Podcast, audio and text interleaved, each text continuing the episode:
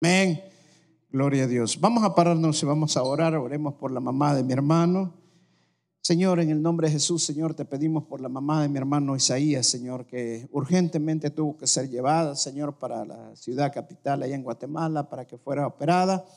Que tu mano poderosa sea sobre la vida de ella, Señor. Haz un milagro en el nombre de Jesús en la vida de ella.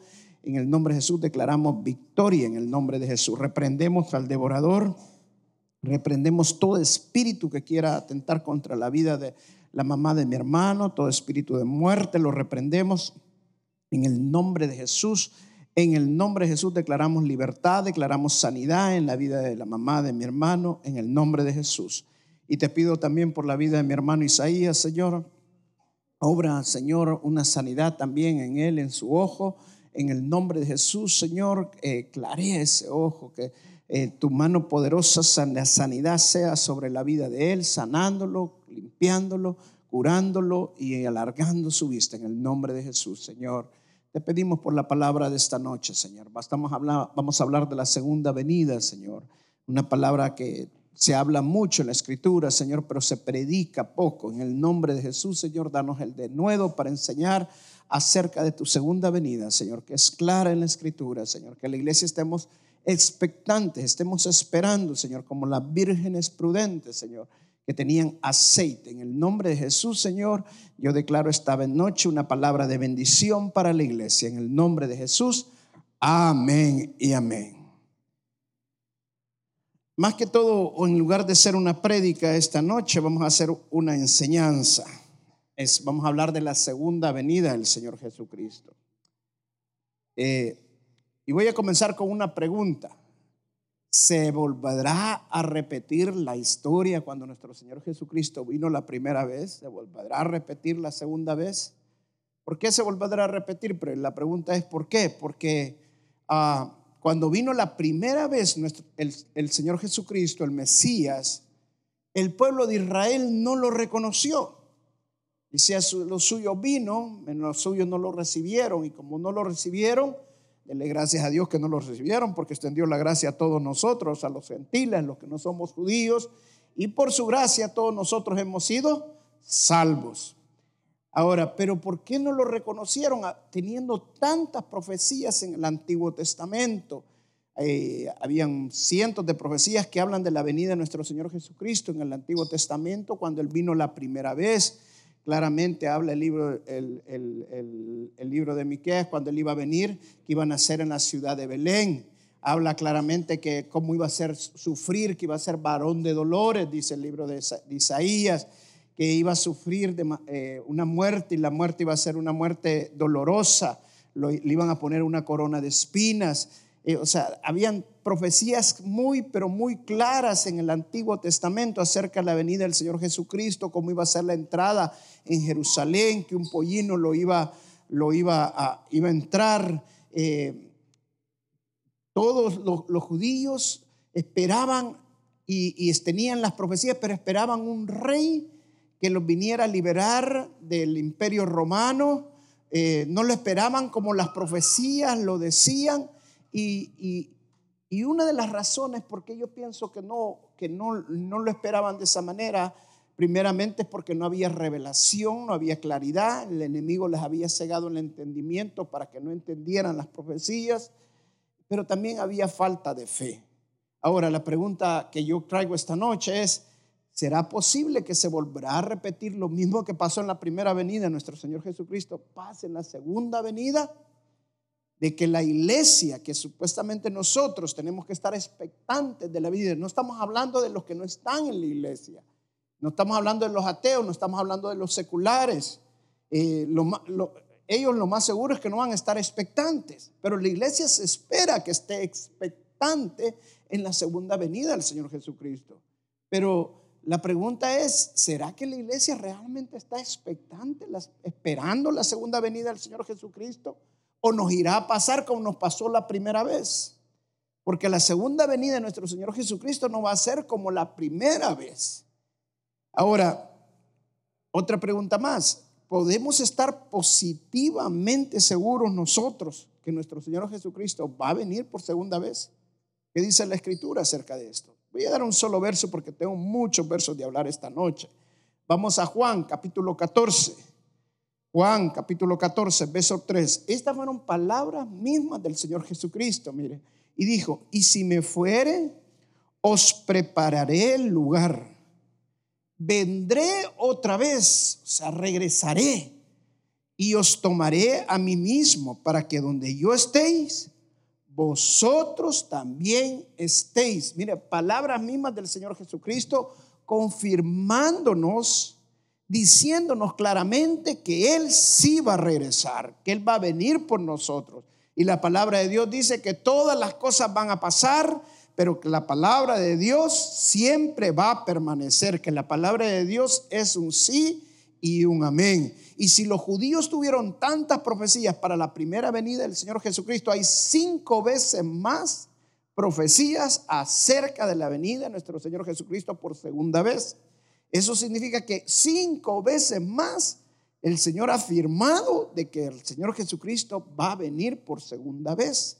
O sea que lo que nosotros tendríamos que esperar es estar expectantes de la venida del Señor Jesucristo. Me llama la atención cuando usted lee los evangelios, perdón, cuando lee las cartas de Pablo y lee todas las demás cartas, usted se encuentra que los apóstoles, los discípulos del Señor, los creyentes, los primeros creyentes, vivían expectantes de la venida del Señor Jesucristo. Ellos, ellos vivían como que el Señor Jesucristo ya venía mañana. Es más, como que venía hoy. Y esa es la actitud que nosotros debíamos de tener. No esperar, yo he costeado incluso pastores de dar, decir, no, todavía creo que falta para que el Señor venga. Yo calculo que tal vez no lo vamos a ver nosotros, tal vez los hijos, no, tal vez los nietos. No, otro día, no, falta mucho por esto y lo otro. Esa no tiene que ser nuestra actitud. Nuestra actitud tiene que ser como que el Señor viene hoy, al nomás quizás terminar el culto, ya estar viniendo el Señor.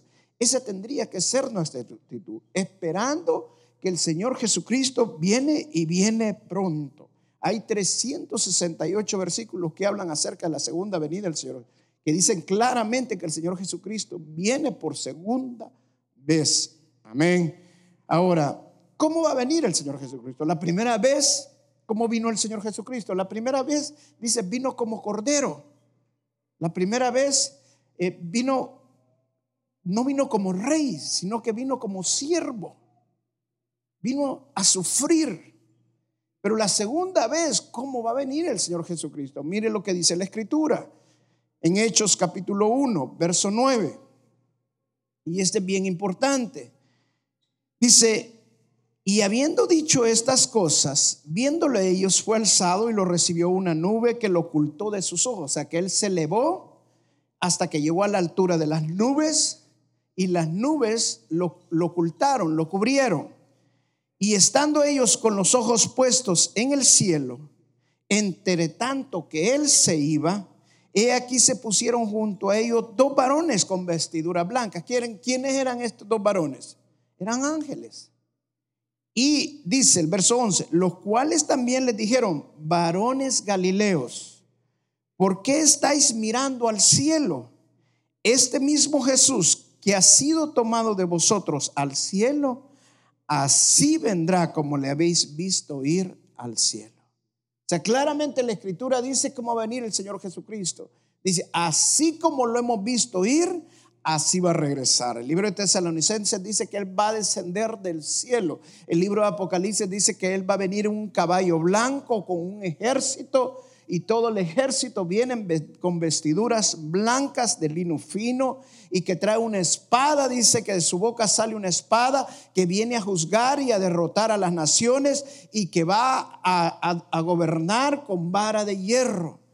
O sea, la segunda vez el Señor Jesucristo no viene como cordero, sino que viene como el león de Judá, viene como el rey de reyes, viene como el fiel y verdadero viene realmente a gobernar.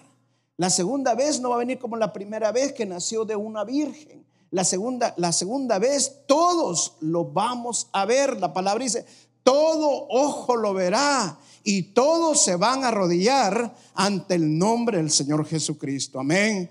Es la segunda vez, lo tenemos que estar expectantes. No viene en secreto como muchas personas dicen. No viene en secreto. Todos los ojos lo verán, todo el mundo lo va a ver al Señor Jesucristo. Amén. La palabra cuando dice que Él viene como ladrón en la noche, no está hablando que Él viene en secreto. Cuando dice que viene el ladrón en la noche, está hablando que Él va a ser como sorpresa. O sea que cuando la gente no lo espera, cuando la gente diga que es paz y seguridad, entonces vendrá. O sea, cuando la gente no cree que va a ser el momento, entonces Él va a aparecer. Por eso es que los cristianos debemos de vivir no en base a lo que estamos viendo, sino que en base a lo que la palabra de Dios declara. Amén. Ahora, si nosotros sabemos que el Señor Jesucristo viene, si estamos seguros y tenemos fe que el Señor Jesucristo va a venir por segunda vez, ¿cuál es, ¿cómo podríamos saber que nosotros en qué tiempo estamos? Saber, ¿Cómo podemos saber que el Señor Jesucristo ya va a venir? El libro de Mateo habla de como dolores de parto. Dice que así va a ser la venida del Señor Jesucristo, como una mujer en dolores de parto. Cuando habla de dolores de parto, está hablando de las señales que cada vez van a ser más seguidas.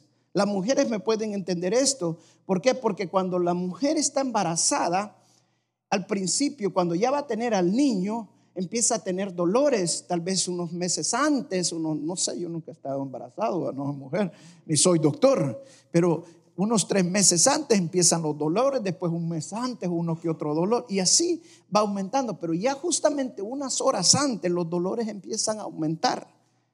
Y tal vez al principio es un dolor allá a la hora, después son un dolor cada, cada media hora, después un dolor cada 20 minutos, después un dolor cada 15 minutos, y así se van, los dolores cada vez van haciendo más frecuentes, pero también más dolorosos, hasta que viene el nacimiento del bebé. Así va a ser la venida del Señor Jesucristo. Las señales cada vez van a ser más consecutivas, las señales cada vez van a ser más frecuentes, las señales van a ser tan claras, tan fuertes, que nosotros vamos a tener que entender que el Señor ya viene. Pero tenemos que tener en cuenta que esa señal es para que es la señal que el Señor nos está diciendo para que estemos nosotros atentos, para que nosotros estemos vigilantes, para que estemos expectantes de la segunda venida del Señor Jesucristo. Amén. Miren lo que habla cuando habla de las señales del Señor en Mateo capítulo 24, verso 28. Mateo 24, verso 28. ¿Está conmigo? Dice, así como los, los buitres cuando se juntan, indican que hay un cadáver cerca de la misma manera, esas señales revelan que el fin está cerca. Hermano, Nadie puede decir la hora, ni el día, ni la fecha. El Señor dijo claramente que ni el Hijo del Hombre lo sabe. Nadie sabe la hora, ni el día, ni la fecha. Y la traducción del griego de eso es que nadie sabe ni el día, ni la hora, ni la fecha. Y el significado de eso es que nadie sabe la hora, ni el día, ni la fecha. Pero sí podemos entender en base a las señales los tiempos. ¿Qué significa eso? No podemos saber exactamente cuándo, porque no nos ha sido revelados. Pero el Señor sí dejó señales que nos van a indicar a nosotros, como la mujer de parto, que no sabe exactamente, tal vez el doctor le dice, van a ser el 25 de marzo. Y el niño nace tal vez una semana después o una semana antes. Pero a través de los dolores se empieza a sentir, no, el niño ya va a nacer. El niño ya viene y empieza a ser, así son las señales. Así como los buitres se juntan, dice, y cuando se juntan todo el mundo sabe que hay un cadáver. Así cuando las señales van a ser, cuando las señales van siendo cada vez más claras y van siendo más consecutivas, van siendo más frecuentes, entonces nosotros vamos a entender que la venida del Señor Jesús está cada vez más pronto. Miren en Mateo, en Mateo 16, verso del 1 al 4. Dice, vinieron los fariseos y los seduceos para tentarle y le pidieron que les mostrase señal del cielo. Mas él respondiendo le dijo, cuando, cuando anochece, cuando anochece decís buen tiempo, porque el cielo tiene arreboles. Y por la mañana hoy habrá tempestad, porque tiene arreboles el cielo nublado. hipócritas, que sabéis distinguir el, aspecto del cielo, mas las señales de los tiempos no podéis. La, la generación mala y adúltera demanda señal, pero señal no le será dada, sino la señal del profeta Jonás, y dejándolo se fue. Quiero darles un testimonio que a mí me pasó. Eh, cuando estábamos, creo que fue en el ayuno, terminando, creo que estábamos terminando el ayuno, hubo una, una tempestad muy fuerte en el norte de los Estados Unidos, en el área de Nueva York, y era una tormenta muy fuerte que cayó y le pusieron a la tormenta Jonás. ¿Cuántos se acuerdan de esa tormenta que hubo este año, en enero? Una tormenta muy fuerte. Dicen que eh, rompió récord la tormenta, eh, se paralizó todo el área de Nueva York, por días. Hubo áreas que pasaron hasta semanas completas sin, sin trabajar, sin ir a escuelas. La tormenta fue muy fuerte. Yo estaba leyendo la Biblia en un año, estoy leyendo, entonces justamente estaba leyendo esta parte. Y cuando yo estaba leyendo esta parte, la tormenta ya había pasado. Y cuando yo leyendo esta parte, el Señor me para, pero fue algo así bien fuerte de parte del Espíritu Santo. Y por eso fue una de las razones por las cuales quiero hablar de la segunda venida del Señor pero me paró bien fuerte. Y el Señor me mostraba, y, en el espíritu lo sentí esto, que el Señor me ponía, que esa tormenta Jonás no era que le habían puesto Jonás por Jonás, simple sencillamente, sino que era la señal que Dios estaba dando a la nación de los Estados Unidos para que se arrepintiera, porque venía un juicio para esta nación. Y justamente me lo ponía en base a este pasaje, porque los fariseos y los seduceos le pedían señal al Señor. Ellos estaban acostumbrados a ver milagros del Señor, querían ver que sacar, sacara demonios, querían que sanara a los enfermos. Hay veces nosotros nos concentramos tanto en los milagros y muchas personas dicen que con solamente yo le hago un milagro a alguien que Dios me usara para sanarlo, esta persona se convertiría. Estos fariseos y saduceos miraban milagros del Señor y no se convirtieron. Hay personas que son tan duras del corazón y a mí me ha tocado orar por gente que han sido sanados y ahí están siempre en el mundo. Tal vez vienen un tiempo a la iglesia y luego se van otra vez. Lo más importante es que nosotros oremos para que el Espíritu Santo haga el trabajo, para que la palabra de Dios penetre el corazón de ellos. Pero esta gente demandaba señal. El Señor le dice, no les voy a dar señal. La señal de Jonás es la que le voy a dar. Y justamente la señal de Jonás, lo aclara él un, capítulo antes, es cuando Jonás estuvo tres días en el, en el fondo del pez, del pez grande, y al tercer día lo vomitó. Así iba a estar él en el fondo, del, en el centro de la tierra, y al tercer día iba a resucitar. Esa era la señal que les estaba hablando, de que creyeran en la resurrección del Señor, que creyeran en Él y que creyeran que era Él era la vida para nosotros. Amén. Entonces, pero el Señor habló claramente de las señales. Habló de que nosotros podemos distinguir las cosas, podemos distinguir cuando se pone rojo en la noche, nos alegramos, pero cuando se pone rojo en el día pensamos que viene una gran tormenta. Como cuando de repente empieza a venir un gran viento aquí en Houston, nosotros sabemos que ya va a venir la tormenta y nos preparamos para eso. Podemos distinguir el tiempo. Ahora, ahora hay tantas aplicaciones yo tengo una aplicación en mi teléfono que cuando usted le pone cómo va a estar el clima, si está soleado le pone un gran sol tan precioso que lo pone y uno le dice, mira cómo va a estar, así bastante bonito, le dice uno. Y si va a estar oscuro, le pone una gran tormenta, mira cómo está. O sea, podemos, ahora nosotros nos gozamos viendo cómo va a estar el tiempo. La palabra de Dios nos muestra claramente señales acerca de la venida del Señor Jesucristo.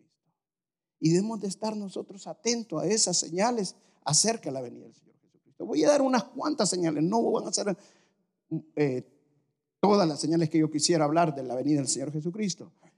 Pero la primera señal más clara que nosotros debemos estar clarísimo en la palabra de Dios y que debemos de saber que el Señor ya viene es que el pueblo del Señor, el pueblo judío, fue dispersado en el año 70 después de nuestro Señor Jesucristo y la profecía es que a finales de los tiempos iba a volver a ser llevado a Jerusalén y esa es la señal más clara que nosotros tenemos como, como, como pueblo de Dios, como iglesia de Dios. Y te voy a decir por qué, porque el reloj del tiempo de nosotros no es los Estados Unidos, el reloj del tiempo de nosotros no es la comunidad europea. El reloj del tiempo de nosotros es el pueblo de Dios, el pueblo judío. Mira lo que dice en Lucas capítulo 2.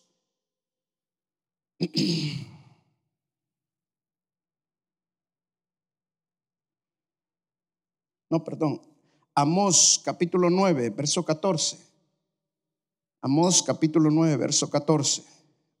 Dice, y traeré del cautiverio a mi pueblo Israel, y edificarán ellos las ciudades asoladas, y las habitarán, plantarán viñas, y beberán el vino de ellas, y harán huertos, y comerán el fruto de ellos, pues los plantaré sobre su tierra, y nunca más serán arrancados de su tierra. Yo les di, a hecho Jehová Dios tuyo.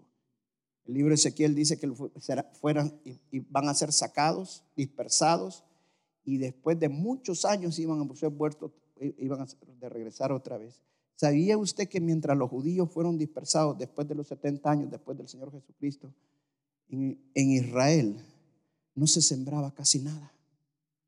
Y ahora Israel es uno de los países más agricultores del mundo. Pantanos completos. Nosotros estuvimos con mi esposa en el norte de Israel y eran unos pantanos, dice, todo eso era pantano. Usted lo ve ahora y no parece pantano nada eso. Son unos grandes sembradillos y dice que van a comer de esa tierra. Pero mientras ellos estuvieron, la gente que estuvo allí no pudo comer de esa tierra. Pero lo más hermoso dice, ser llevados otra vez y nunca van a volver a ser dispersados. Esa es promesa de Dios. El pueblo de Dios todo el tiempo ha estado dispersado, el pueblo judío. Mire qué tremendo. El hebreo llegó a desaparecer prácticamente en el mundo. Casi llegó a decirte que nadie hablaba hebreo en el mundo. Porque los judíos iban para los Estados Unidos, hablaban inglés. Los que iban para Sudamérica hablaban español, los que iban a Brasil empezaban a hablar portugués, los que iban para Rusia hablaban ruso, los que iban para Francia hablaban francés. Entonces el hebreo llegó prácticamente a desaparecer en el mundo.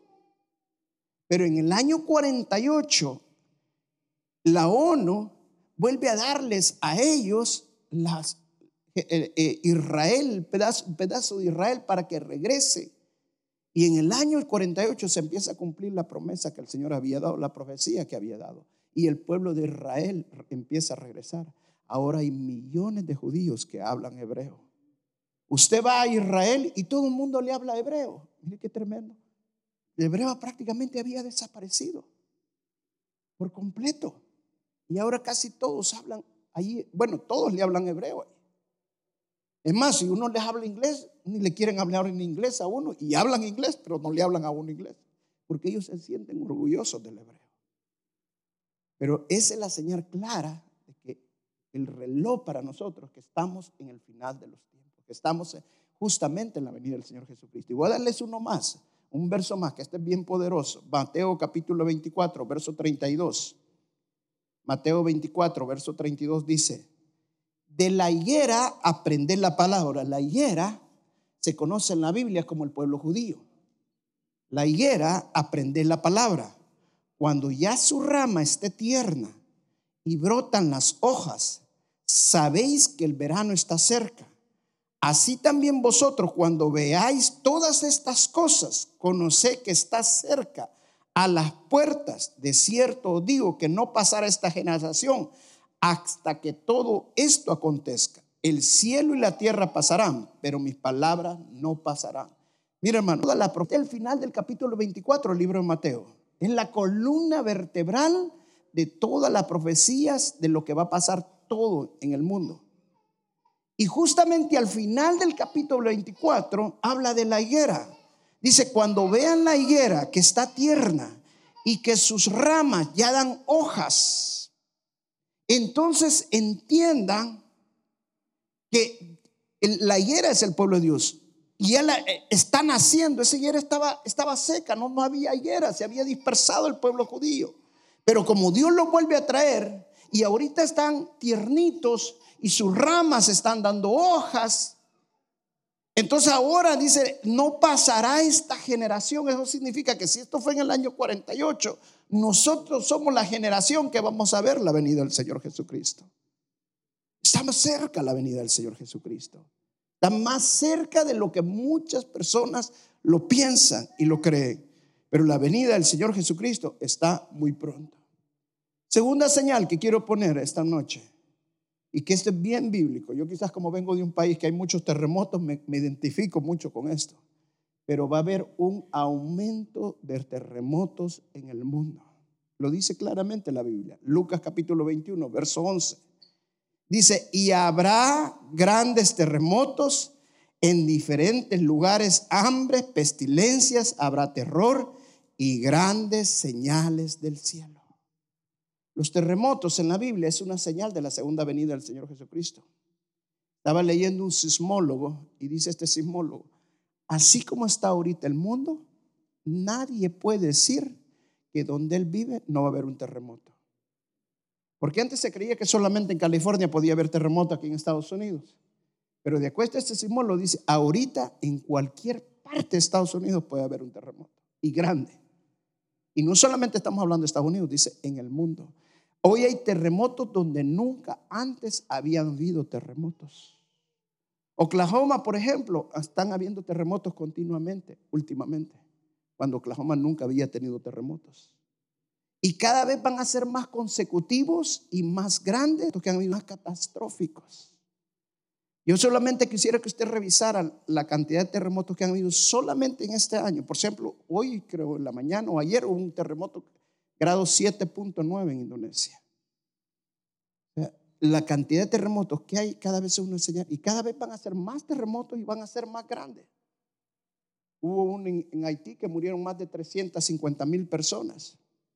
El tsunami que hubo también allá en, eh, en Indonesia, que que es un terremoto subterráneo, un terremoto marino. El terremoto es una señal que nosotros tenemos que entender que más cerca está la venida del Señor Jesucristo. Amén. Otra, y este es bien importante también. Apocalipsis capítulo 13, verso 7. Va a haber un solo gobierno. Va a haber un solo gobierno. Lo dice claramente el libro de Daniel. Miren lo que dice en Apocalipsis 13 y 7. Y se le permitió hacer guerra contra los santos y vencerlos también se le dio autoridad sobre toda tribu, pueblo, lengua y nación. O sea, fue un solo gobernante que gobierna todo el mundo.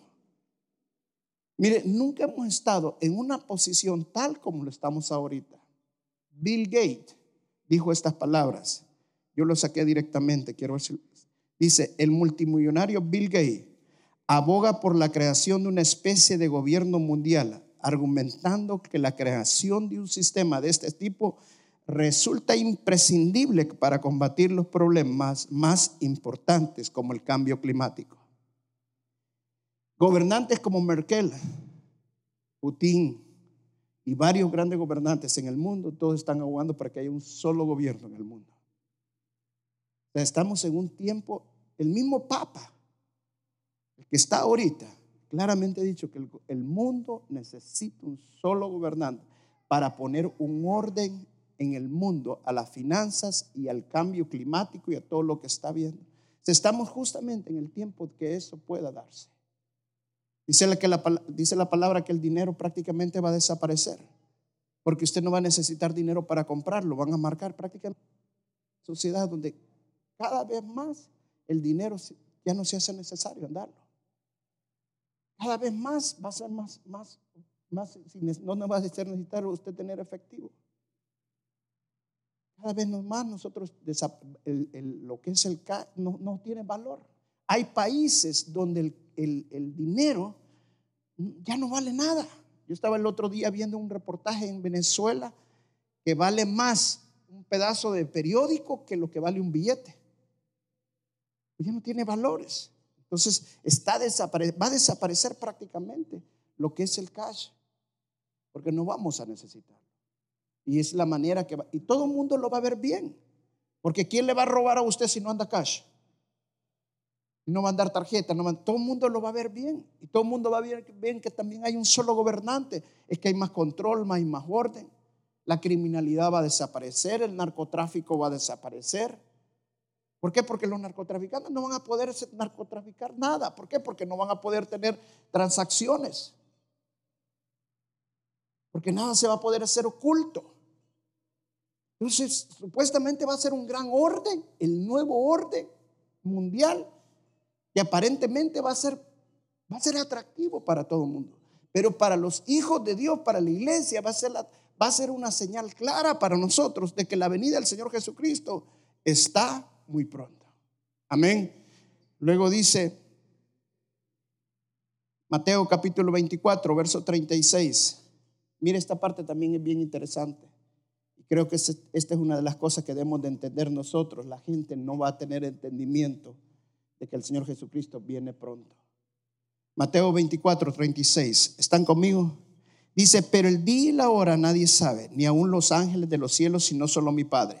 Mas como en los días de Noé, así será la venida del Hijo del Hombre. Porque como en los días de Noé, antes del diluvio, estaban comiendo, bebiéndose, casándose, dándose en casamiento hasta el día en que Noé entró en el arca. Y no entendieron hasta que vino el diluvio y se lo llevó a todos. Así también será. Estaba hablando del hombre, el Hijo del Hombre. Mire, yo me quedo impactado, hermano. El otro día estaba hablando con un hombre ateo. No es cristiano, no cree en nada. Pero sabía que este hombre cree que el, segundo, que el Señor Jesucristo va a venir por segunda vez. Wow, yo me, no cree en Dios, no cree en nada. Pero dije, pero sí, yo sí creo que va a venir por segunda vez. ¿Cómo que no cree en Dios? Decía yo, me adentro. Que dice que él no cree en Dios, nunca ha visto un milagro, que él no cree. O sea, tiene para verlo Dios, tiene que verlo. Pero sí cree que va a venir. Ahora, ¿qué significa esto, hermano? ¿Sabe?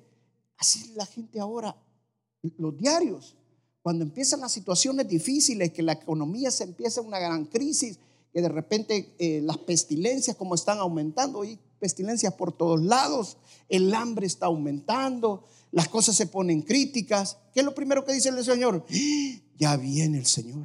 Así dicen todos. Hasta los medios lo dicen. Que no son muchos de ellos, no son cristianos.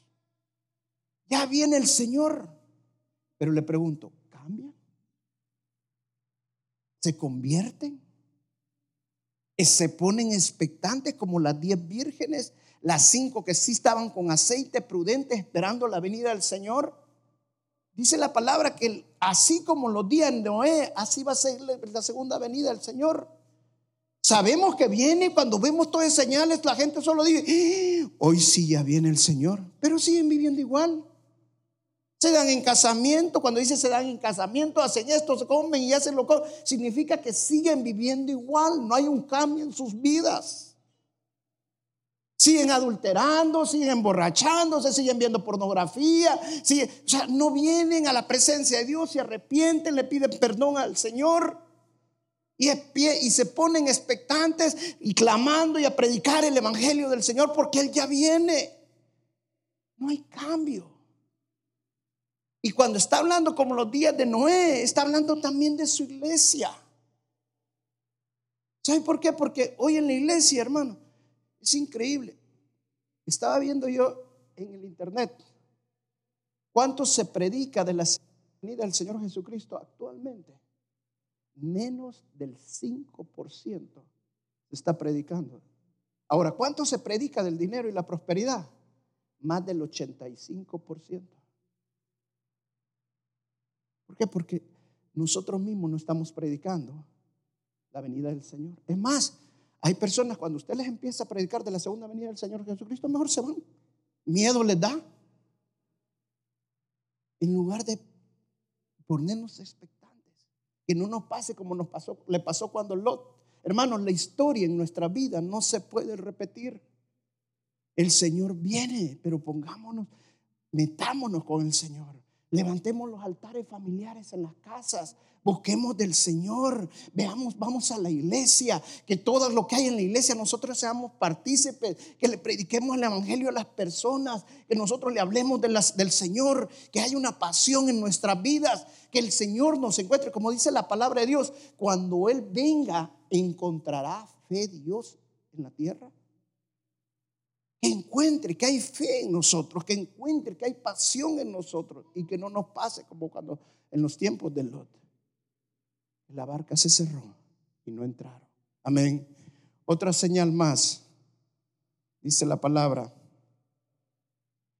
va a haber mucha confusión y burla. Mire, dice Mateo capítulo 24, verso 5, porque vendrán muchos en mi nombre, diciendo yo soy el Cristo, y a muchos engañarán. Debe ser una confusión. Mire, un pastor contaba este testimonio cuando él comenzaba. Se encontró en una playa a un hombre barbado, alto, bien parecido al Señor Jesucristo, y se le acercó y se le puso a la par y le dice, oye, yo soy Jesús. Se le volteó a ver. Y él se iba a reír, pero lo vio tan serio. Y él le dijo, yo soy Jesús, le dijo. Dice que por un momento él pensó que este está loco o qué, pero le insistió tanto que él era Jesús. Y llegó un momento, dijo, bueno, yo tengo un montón de... Dice que hay que hacerle a Jesús. Le voy a preguntar, dijo.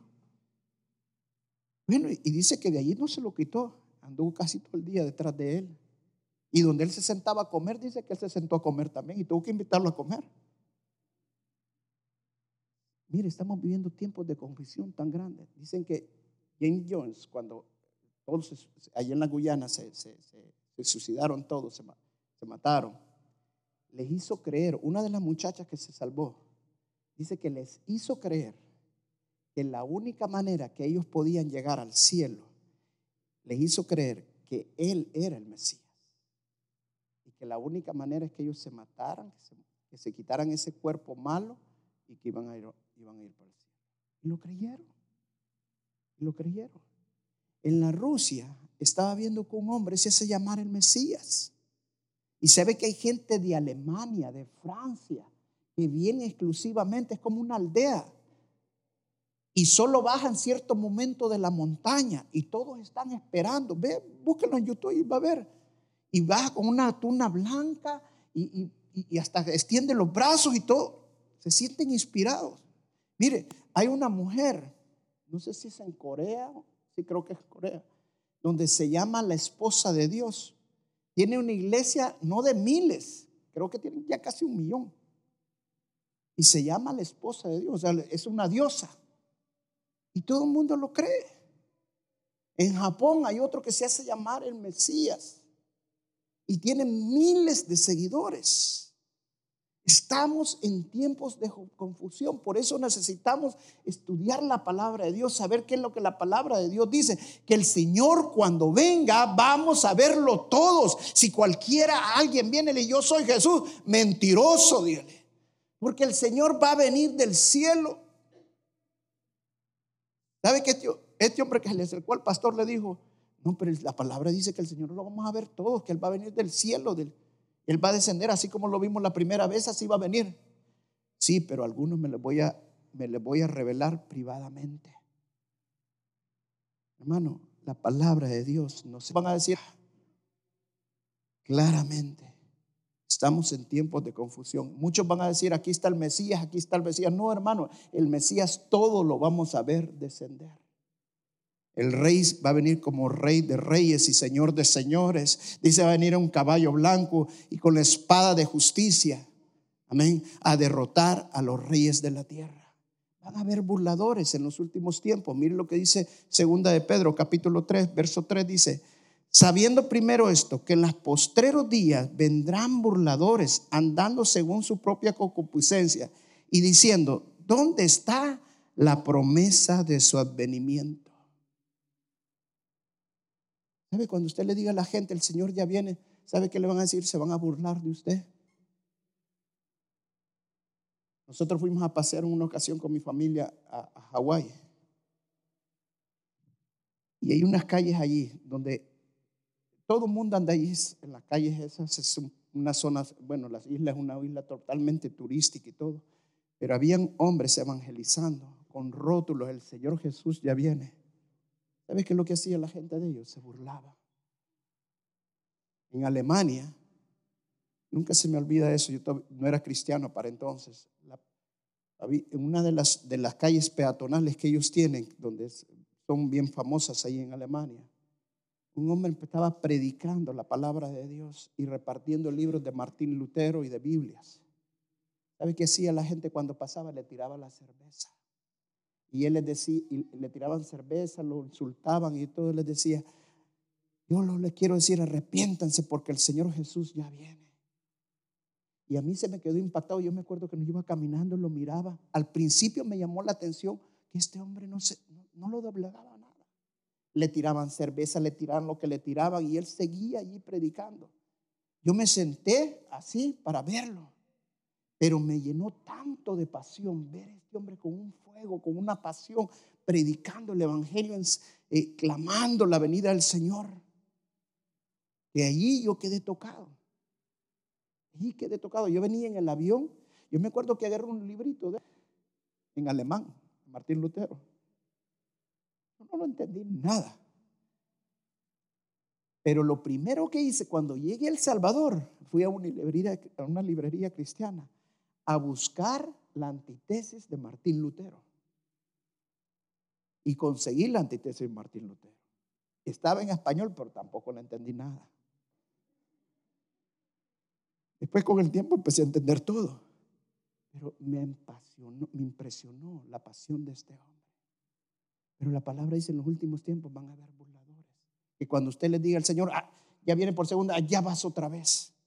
Cualquier cosa que ustedes ven, ven un terremoto y ya dicen, ya viene el Señor. Y pone, ya viene el Señor, que hay una crisis, ya viene el Señor. No te canses de predicar que el Señor ya viene porque Él ya viene. Amén. Nuestra obligación es predicar la verdad, declarar la verdad, que se burlen de ti, hermano. Ya está declarado en la palabra de Dios que se van a burlar de nosotros. Pero decláralo en el nombre de Jesús. Porque nosotros somos luz en medio de las tinieblas. Y voy a poner uno último. Bueno, un par de últimos rápido. Va a haber persecución. Muchos piensan que no van a ser perseguidos. Es más, hay quienes que dicen, no, cuando comience la persecución el Señor ya me ha llevado. Ah, ahí lo quiero ver. Mire lo que dice el Evangelio de Mateo, capítulo 24, verso 9. Entonces entrarán a tribulación y os matarán y seréis aborrecidos de todas las gentes por causa de mi nombre. Justamente hoy en la mañana leí en el New York Times que dice que han hecho una encuesta cuál es el concepto que la gente tiene de los cristianos. Cree que los cristianos en Estados Unidos son extremos. Y nos están comparando incluso con los islámicos extremistas. Ahora, te voy a decir una cosa. Nosotros vamos a ser perseguidos. Pero la causa por la cual nosotros vamos a ser perseguidos va a ser por el amor a nuestro Señor Jesucristo. Y hay una gran diferencia entre nosotros y los islámicos. La diferencia es que nosotros hay luz y no hay tinieblas. Que nosotros damos. Y eso nosotros lo tenemos que predicar todo el tiempo. Amén. Te ofenden, dales amor. Te gritan, bendícelos en el nombre de Jesús. Pero siempre declara la palabra de Dios. La última, hermanos. Dice la palabra que la segunda venida del Señor Jesucristo va a ser como en los tiempos de Lot. Perdón, ¿Sabe qué pasaba en los tiempos de Lot? Dice la palabra que cuando llegaron los ángeles, donde estaba Lot, en la casa de Lot, dice que llegaron de todo, de todo Sodoma y Gomorra. Llegaron desde el más niño hasta el más viejito para tener relaciones con los ángeles. Lot metió a los ángeles, hasta les ofreció a sus hijas hasta le ofreció a sus hijas, este no es significado espiritual, no lo tomen literal, un día lo voy a predicar, hasta les ofreció a sus hijas para que no tocaran a los ángeles. Ahora, ¿por qué dice el Señor va a ser como en los tiempos de Lot? Porque la inmoralidad sexual va a aumentar al extremo. La inmoralidad sexual va a ser tan grande. Hermano, es una agenda tan fuerte la de Satanás para abrirse tanto al homosexualismo, al lesbianismo, al movimiento gay. No significa que nosotros no vamos a amar a los homosexuales. No significa que nosotros no vamos a amar a la, lesbiana. Hermano, Cristo vino por los que estaban perdidos. Y nosotros tenemos que amarlos. Pero eso no significa que no vamos a hablar la palabra de Dios, que no vamos a declarar la verdad. Porque si usted no declara la verdad, usted va a ser cómplice de que esta persona vaya al infierno. Háblenle la verdad con amor. Sin criticar, sin juzgar. Pero es una de las señales claras en la vida. Y nunca se había visto en la historia que este incremento del homosexual aumentara en todo el mundo. Y cuidadito que usted hable, predique, predique contra estos movimientos. Y vi grupo, una cosa, históricamente y bíblicamente, estos grupos siempre han sido bien violentos. Dice que llegaron y violentaron la casa de Lot, que los ángeles los tuvieron que cegar. Nosotros estamos viviendo esos tiempos ahorita. Estamos viviendo esos momentos ahorita. Las señales de Dios cada vez son más claras. Yo le dije, no te voy a predicar, pero te voy a enseñar esta noche. Y te voy a enseñar con la palabra de Dios, lo que la palabra de Dios dice. Estamos en tiempos de la venida del Señor Jesucristo. Pero ahora es cuando más nosotros necesitamos del aceite de Dios. Porque lo único que nos va a mantener a nosotros firmes en las cosas de Dios es el aceite del Espíritu Santo. Lo único que nos va a mantener llenos del amor, lo único que nos va a mantener firmes, lo único que nos va a mantener con fe, creyendo, es que tengamos el aceite de la unción del Espíritu Santo. Oye, cuando más con pasión, con fervor debemos de buscar al Espíritu Santo. Hermano, en estos tiempos, te voy a decir una cosa, hermano. El enemigo va a querer distraerte, va a poner pleitos en tu matrimonio, va a poner problemas económicos, va a poner un montón de cosas para que no te llenes del aceite del Señor. Pero en estos tiempos lo que más tienes que buscar es el aceite del Señor. Quítate todo lo demás y busca la presencia de Dios. Busca del Señor. Porque la venida del Señor está muy pronta. No me gusta dar tiempos, no me gusta dar fecha, no me gusta decir nada cuando va a venir la venida del Señor. Pero no necesariamente, y con esto termino, no necesariamente tiene que pasar esto para que venga el Señor. O sea, usted dice, ah, no, pero es que todavía no está un solo mandatario para que venga el Señor. No necesariamente tiene que ser ese orden así. Lo que el Señor está diciendo es que las señales las vayamos entendiendo. Pero que el Señor ya viene. Muy, pero muy pronto. Y la señal más clara es que el pueblo de Dios en el año 48 fue llevado de nuevo a Israel. La señal dice que todo, la profecía dice que todos los judíos que están en el mundo, todos los judíos que están en el mundo tienen que regresar a Israel. Y cuando ellos estén en regreso, entonces vendrá el Señor. Dice.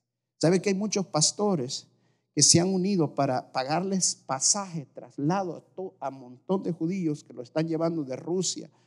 O, estaba leyendo hace poco, hace como un mes, que han salido miles de miles, justamente en los últimos tres meses de Francia, judíos que creen que ya han, quedado tan poquitos judíos solo en este año, después que Francia estaba lleno de judíos. Del área de Nueva York se, se calculaba que habían más de tres millones de judíos. Y ahora se cree que no hay ni un medio millón de judíos. Están saliendo, están regresando otra vez a Israel. Estamos justamente en los tiempos de la venida del Señor. Hoy es cuando más debemos de buscar del Señor.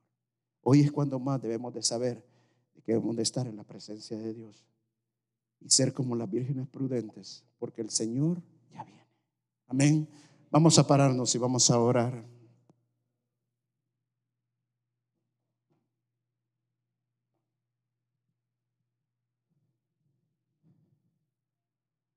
Hoy es cuando los miércoles deberíamos de enseñar más acerca de la venida del Señor, de los eventos futuros, de lo que la Biblia habla acerca de las profecías. ¿Por qué? Porque nos está enseñando las iglesias. Hoy nos gusta ir a las iglesias para que nos motiven. Voy cansado, voy con un problema, voy con esto. Nos gusta que nos motiven. Hermano, eso no te va a servir. Créemelo. Lo que te va a servir es que conozcas realmente la palabra de Dios. Si la Biblia son 30% habla de la segunda venida del Señor Jesucristo. Toda la Biblia. Si la Biblia habla el 30% de la venida, de la segunda venida del Señor Jesucristo, ¿tú crees que no es importante predicar acerca de la segunda venida del Señor Jesucristo? De las cosas que nosotros vamos a ver, de lo que está pasando en el mundo, para que podamos ir entendiendo todas las cosas. Manos, no te dejes llevar también por movimientos místicos. Nos dimos cuenta de un movimiento de unos hermanos que les estaban predicando que el Señor venía, fue en el 2014, le estaban diciendo que el 2014 llegaba el Señor, les hicieron reunir comida y que estuvieran allí, creo que fue el 14, el 13, no me acuerdo cuándo fue. Y no vino. ¿Por qué? Porque no podemos decir cuándo viene.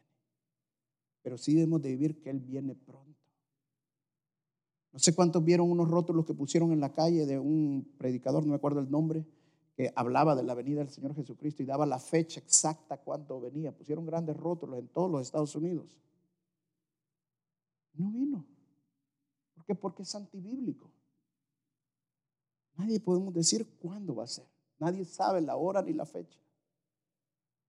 Pero sí podemos estar seguros que Él viene y que las señales son pronto, pero muy pronto. Amén. Cierra tus ojos y vamos a orar. Señor, esta noche, Señor, yo te pido, Señor, por todos los hermanos que estuvieron escuchando esta enseñanza, Señor, para que les pongas en su corazón el deseo, la pasión, Señor, de estar encendido, de buscar tu presencia, Señor, de llenarse de tu aceite. Porque tu palabra es clara, las señales son cada vez más claras, Señor. Y como la mujer con dolores de parto, Señor, así estamos en estos momentos, Señor. Los, dolores cada vez son más intensos, más frecuentes. Y podemos entender ahora, así como los buitres se juntan y sabemos que ahí hay un cadáver, ahora podemos ir entendiendo cada vez más que tu venida está pronto, Señor. Hay un caos mundial, un caos político, un caos social, un caos de salud en el mundo, hay pestilencia cada vez más, hay un caos económico en muchas naciones del mundo. Señor, pero todo esto es señales de que tú vienes muy, pero muy pronto. Y queremos estar expectantes de tu venida, Señor. No quiero que nos encuentres, Señor, sin fe, sino llenos de fe, Señor sabiendo y creyendo que tú vienes muy pronto y que te estamos esperando, Señor. Y no vienes por una iglesia impura, sino por una iglesia sin manchas. Queremos vivir, Señor, en santidad. Queremos vivir, Señor, creyendo que la sangre tuya nos limpia de todos nuestros pecados. La sangre del Cordero que nos libres de todo, Señor. Gracias te damos, Señor. Y que la iglesia esté expectante, Señor, de tu segunda venida. En el nombre de Jesús te lo pido. Amén y amén. Dios los bendiga, hermanos.